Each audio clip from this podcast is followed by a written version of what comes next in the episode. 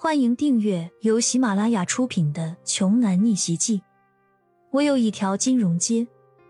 作者：山楂冰糖，由丹丹在发呆和创作实验室的小伙伴们为你完美演绎。第二百一十六章，一行人就回到了吕家府邸。至于骄阳从刘增新那里轻轻松松迎来的那辆千万级跑车。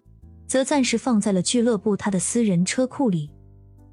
这个时候，吕家内宅还是灯火通明的，吕老爷子正在大厅里喝茶看书。吕怀安进屋之后，先和家里人主动问了好：“爷、妈、妈。”随后跟着他一起进门的其他人，也是尊敬的以此和长辈们打着招呼。骄阳则是在犹豫半刻之后。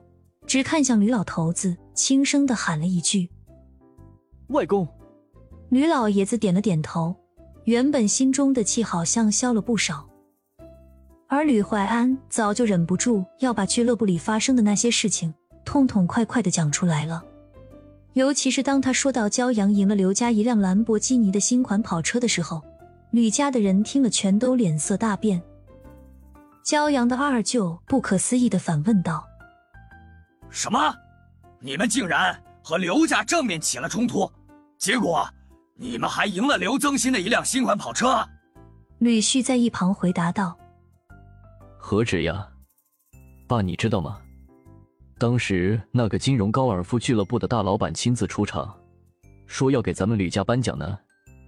像这种结交大人物的机会可不多，一旦能够结交上的话，对咱们吕家未来的发展一定会有不少的好处。”由于那个俱乐部的大老板连吕家的诸多长辈都还没有机会见过呢，所以当他们听了吕旭这一番话之后，都连连点头赞许，认为吕旭很有远见，并且随时随地都在为家族利益考虑。眼下是一个很讲究人情社交的国度，尤其是在商场上，在官场上更加尤为重要了。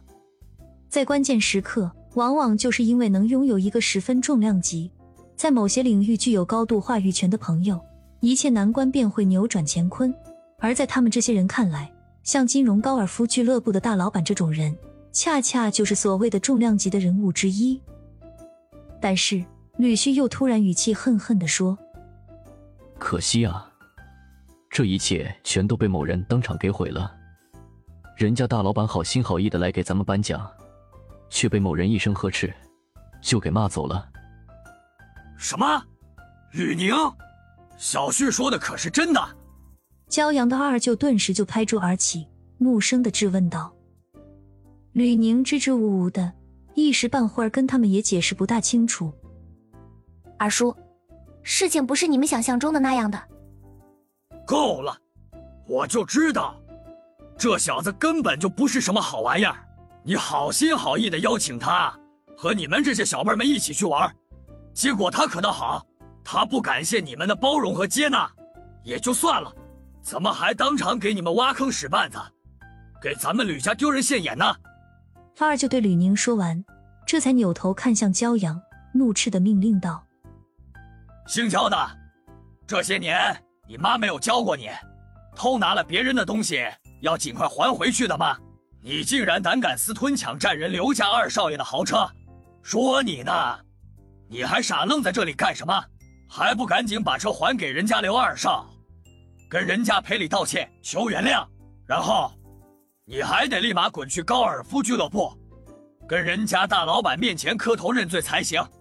面对诸多长辈冰冷与训责的目光，吕宁也不敢再开口为骄阳求情了。吕老爷子也是一个劲儿的摇头叹息，望着骄阳的目光中已经尽是失望之色。骄阳。俱乐部这件事，你做的确实让人感到失望。一辆跑车都还算小事儿，不值一提。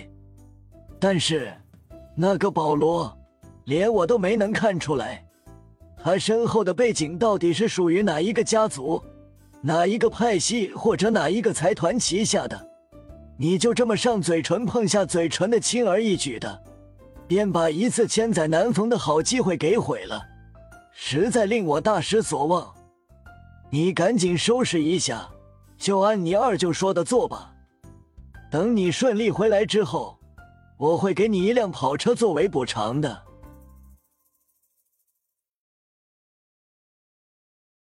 本集播讲完毕，想听更多精彩内容，欢迎关注“丹丹在发呆”。